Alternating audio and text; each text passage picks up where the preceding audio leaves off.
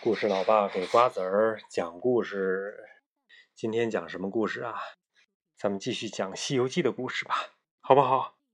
嗯嗯。今天再讲第十回，该干嘛了呀？偷吃什么？人参果。对，这一天呢，师徒四人，他们终于是四个人了。嗯。来到一座大山前，不容易。唐僧让孙悟空先去探探路。原来呀，这座山叫万寿山，山里有一座道观叫五庄观，观里住着一位大仙，道号叫镇元子。万寿山，咱们颐和园里边那个山就叫做万寿山。嗯，你去过？没去过。咱们去过颐和园。嗯。五庄观里有棵神奇的大树，三千年才开一次花。三千年结出果实，再过三千年果实成熟，这前后啊将近一万年。而且呢，每次只结三十个果子，果实的模样像刚刚出生的婴儿，叫做人参果。凡人呐，闻一闻就能活到三百六十岁，如果吃一个，就可以活到四万七千岁。哈哈，太恐怖了！镇元子料到唐僧师徒必然经过五庄观，唐僧呢本来是如来佛祖的徒弟金蝉子转世，镇元子在五百年前和金蝉子是朋友，所以呀，镇元子特意吩咐两个小道童：唐僧来到这里，你俩给他打，给他们呃打两个人参果吃，我要到弥罗宫元始天尊那里去讲经。你们可不能怠慢他们呐！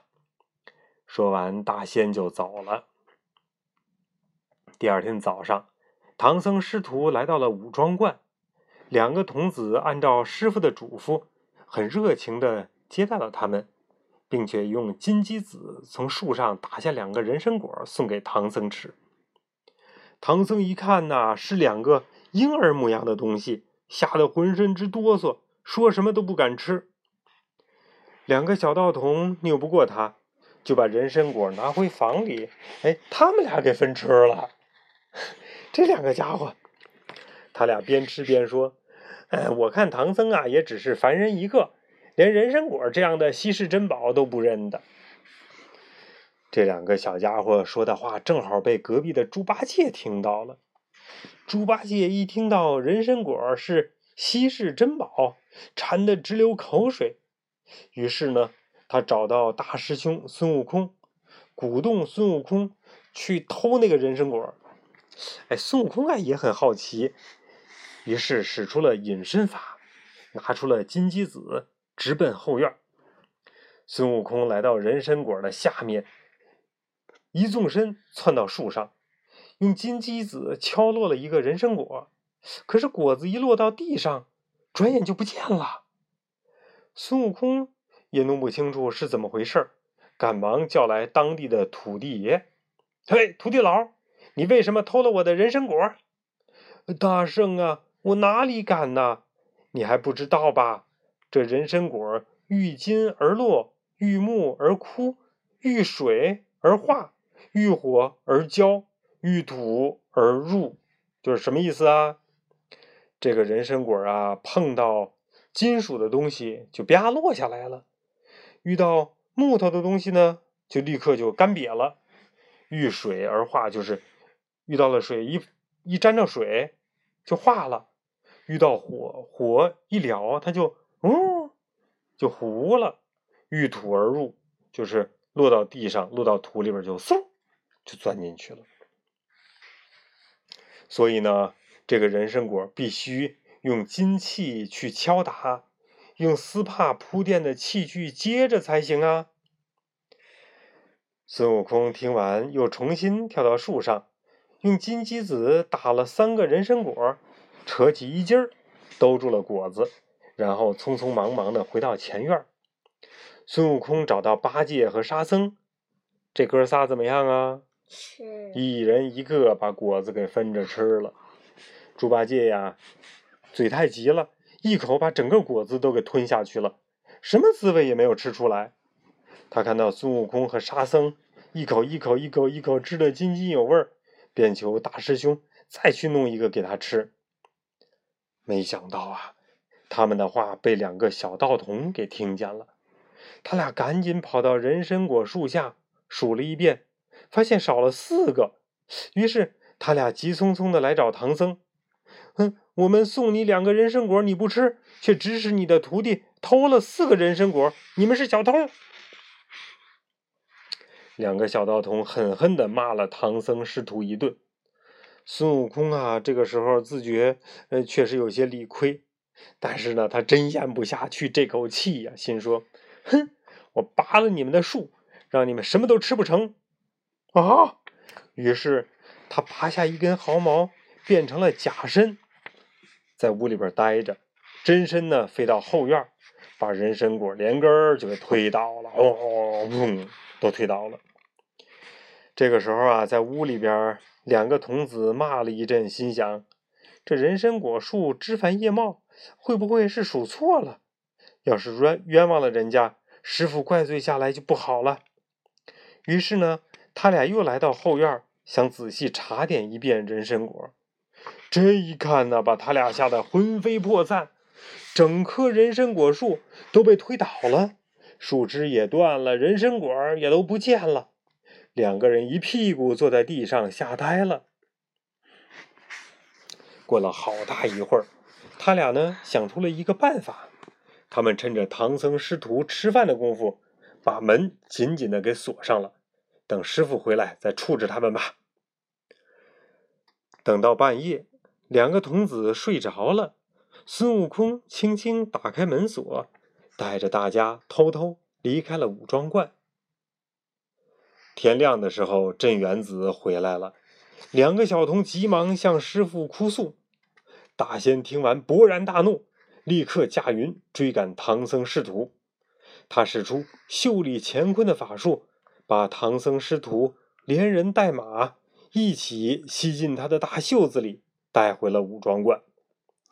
镇元子下令将唐僧师徒四人分别绑在柱子上，又叫徒弟拿来。龙皮七星鞭要抽打唐僧，孙悟空急忙叫道：“哎哎，别别别别别！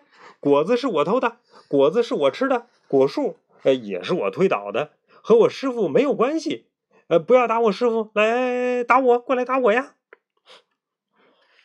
他身上都是硬的。对呀，大仙大笑着说：“哼，你这泼猴倒是敢做敢当，呃，就先打你三十鞭子吧。”孙悟空使出法术，双腿变成了两条铁腿，怎么也打不疼。打完三十鞭子，大仙又说：“呃，唐僧呢也该打，做师傅的管教徒弟不严，打三十鞭子。”孙悟空说：“哎，大仙你又错了。偷果子的时候，我师傅正在房中和童子说话，他什么都不知道。呃，还是打我吧。”大仙笑着说：“哎，你这泼猴，虽然顽劣。”却很孝顺师傅，呃，那既然这样，那就还打你。于是呢，又打了孙悟空三十鞭子。这个时候，白打。对呀，天色已晚了，镇元子收起鞭子去休息了。到了深夜，孙悟空施展缩骨法，脱下绳索，并且解开师傅和徒弟们的绳子，和师弟们的绳子。趁着夜色逃出了五庄观。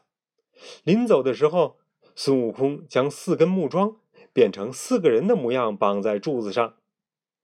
第二天，镇元子又来拷打唐僧师徒，一鞭子下去，才发现，呀，这是个木桩子呀！大仙特别特别的生气，又过去把唐僧师徒给抓了回来。镇元子命人架起油锅，用油炸孙悟空。孙悟空将一只石狮子变成了自己的模样，他的真身却站在云头看热闹。镇元子很生气，下令：“呃，把唐僧丢进油锅。”呃，孙悟空一看急了，大声喊道：“哎，你你放了我师傅，我就医活你的树。嗯，你要有本事救活了我的人参果树，我就和你结为兄弟。”镇元子说道：“我说到就做到，你快放了他们。”我这就想办法救活你的树。”孙悟空说完，一个筋斗就不见了。孙悟空四处求医，寻求医术的仙方，最后呢，找到南海观音菩萨。观音菩萨和孙悟空驾云来到五庄观。观音菩萨用蘸了甘露的杨柳枝，在孙悟空的手掌心上画了一个起死回生符，叫他把手伸到树根底下。不一会儿，从树根下面涌出一股清泉。观音菩萨又让猪八戒和沙僧把树扶正，四周埋上土，然后用泉水浇树。那树渐渐枝叶舒展，活了过来。人参果呢，也从土里钻了出来，重新回到了树上。镇元子看到树被救活了，特别特别的高兴，答谢了观音菩萨，还信守诺言。和孙悟空结拜为兄弟了。下一集就是三打白骨精。对呀，好了，今天的故事就讲到这里啦，咱们赶紧睡觉啦。